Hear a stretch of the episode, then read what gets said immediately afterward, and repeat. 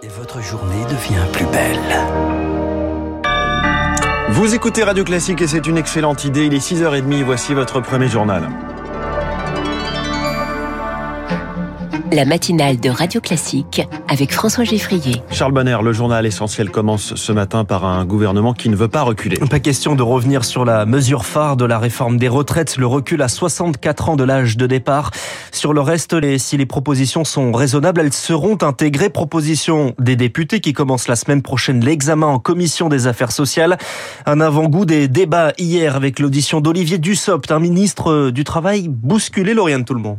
Ne résiste pas à la tentation. Le socialiste Arthur Delaporte rouvre le placard archive. Injuste. Vous l'aviez dit il y a 13 ans. À l'époque où le ministre du Travail était député socialiste opposé à la réforme des retraites de 2010. Comment ne pas faire le parallèle aujourd'hui? Mais le ministre du Travail ne prend pas la mouche et tient le cap. Son attention est dévouée aux républicains, les seuls grâce à qui la réforme peut passer. Le député LR Thibault Bazin. Dans quelle mesure êtes-vous prêt à rétablir un véritable soutien aux familles de classe moyenne qui travaillent? Votre projet impacte ceux qui devraient partir dès cette année, à partir du 1er septembre. Il serait judicieux que cette réforme ne se mettent en place qu'à partir du 1er janvier prochain. Alors Olivier Dussopt tente de rassurer, la réforme est complexe, mais il reste encore des marges de manœuvre. Il ne s'agit pas de mesures anecdotiques ou marginales, mais bien d'améliorations substantielles du système. Beaucoup des paramètres qui concernent les carrières longues ne sont pas dans le texte présenté ce jour. Pour une seule raison, ce sont euh, un certain nombre de décisions qui relèvent du champ réglementaire. Reste à satisfaire aussi la majorité qui demande des améliorations, notamment sur l'emploi des seniors. En commission, les députés ont jusqu'à jeudi soir pour déposer leurs amendements avant que le texte n'arrive en séance à l'Assemblée dans deux semaines. Ce sera donc le 6 février après la prochaine journée de mobilisation, le 31 janvier, journée que les syndicats de remontée mécanique dans les stations de ski ont choisi pour appeler à la grève illimitée. Alors quel sera l'impact précis de cette réforme? C'est l'objet d'une étude d'impact du gouvernement dont vous dont on vous détaille les conclusions dans le journal de l'économie dans 5 minutes. La France se plie à une décision de la justice européenne. Il n'y aura plus de dérogation sur les pesticides néonicotinoïdes. Ils sont déjà interdits en Europe, mais la France contournait la mesure. C'est désormais du passé, Marc Tédé. Les associations de défense de l'environnement saluent une victoire pour la biodiversité. Elles demandaient depuis plusieurs années une interdiction totale de ces pesticides. Ils enrobent les semences de betteraves sucrières pour les protéger d'un puceron vecteur de la jaunisse de la betterave. Des produits mis en cause également dans le déclin massif des abeilles, interdits dans toute l'Union européenne depuis 2018. Ces néonicotinoïdes bénéficiaient en fait d'une dérogation renouvelée chaque année afin de préserver la filière.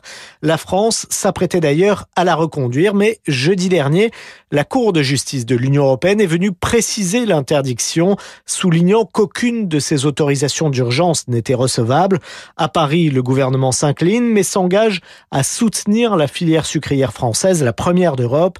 Le temps qu'une alternative soit trouvée, il promet un dispositif pour couvrir les risques de perte. Ils sont artisans, boulangers et en colère. Entre 1000 et 2000 personnes étaient réunies dans la rue hier à Paris, inquiets face à la hausse des prix de l'énergie. Manifestation l'appel d'un collectif créé sur Internet pour demander un bouclier tarifaire élargi. En réaction, l'énergéticien Total Energy promet un rabais de 100 euros le mégawattheure pour les très petites entreprises. La France est-elle un pays où l'on meurt mal? La Convention citoyenne sur la fin de vie présente plusieurs propositions. Il y en a 346 pour le moment et les travaux débutés en décembre ne sont pas encore terminés. Les 184 citoyens tirés au sort réunis encore ce week-end ont jusqu'au 19 mars pour travailler sur cette question qui touche à l'intime et présenter un avis sur l'euthanasie, le suicide assisté ou encore les soins palliatifs, Une proposition fait consensus, le développement des soins palliatifs. 26 départements ne disposent d'aucune unité de ce type. La Convention propose alors de mettre en place dans chaque canton des équipes mobiles qui se déplaceraient jusqu'au lit du malade. Lors de ces débats, une évidence est apparue. Les personnes en fin de vie qui ont facilement accès aux soins palliatifs ont moins recours à la sédation profonde et continue. Car la sédation profonde, cela reste le sujet majeur. Certains citoyens pointent du doigt l'hypocrisie de la loi actuelle. Pourquoi le suicide assisté continuerait-il à être pénalisé alors que l'arrêt de l'alimentation et de l'hydratation jusqu'à la mort ne l'est pas? Certains groupes de réflexion souhaitent remplacer la sédation profonde par une aide active à mourir pour des personnes atteintes d'une maladie neurodégénérative comme la maladie de Charcot. Mais comment légiférer pour une seule maladie? Un bébé grand prématuré doit-il être vu de la même manière qu'un patient de 90 ans en fin de vie? C'est aussi l'une des questions qui agitent les débats, mais le temps presse. La convention en est déjà à mi-parcours. Il ne reste plus que deux séquences en février avant de remettre en mars leurs propositions. Les explications de Rémi Pfister s'entendre pour ne pas disparaître. Le conflit au Parti socialiste sur l'élection de son premier secrétaire n'est pas résolu. Le sortant qui s'estime réélu, Olivier Faure, recevait hier son concurrent qui conteste les résultats, Nicolas Mayer Rossignol.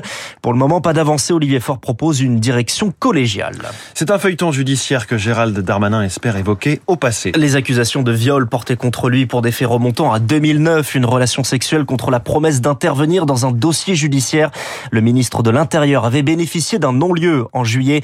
C'est donc la Cour d'appel qui rend sa décision à 9h. La France a rapatrié mardi 15 femmes et 32 enfants des camps de prisonniers djihadistes en Syrie. Elle poursuit ses rapatriements massifs entamés en juillet 2022 qui ont mis fin à la politique du cas par cas qui était alors en vigueur jusque-là. C'est le Quai d'Orsay qui l'annonce à l'instant. Un ancien djihadiste condamné, Jonathan Geoffroy, se présentait comme repenti.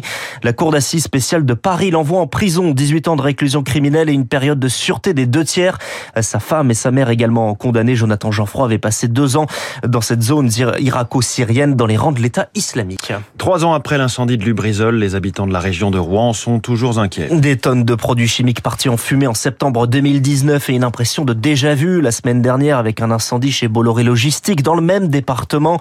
Les autorités assurent qu'il n'y a pas de pollution, mais des collectifs de citoyens étaient rassemblés devant le palais de justice de Rouen hier pour demander de la transparence. Simon Carvalho de l'association des sinistrés de Lubrizol en fait partie. Rien n'est mis en place, pas de sirène. On fait face à des produits chimiques, donc là, le lithium. On nous fait croire que c'est pas toxique. L'objectif de ce rassemblement, c'est obtenir la vérité et on voudrait un suivi sanitaire à chaque fois qu'il y a une catastrophe industrielle. On voudrait que soit mis en place une véritable institution pour aller inspecter ces sites. Pourquoi pas euh, en lien aussi avec les citoyens. Nous, on milite pour un institut éco-citoyen, pour absolument que les populations euh, s'intéressent à ce sujet, euh, parce que de toute façon, ils s'invitent chez eux hein, de par les catastrophes. Une propos recueilli par Azaïs Perronin. Il est inarrêtable intraitable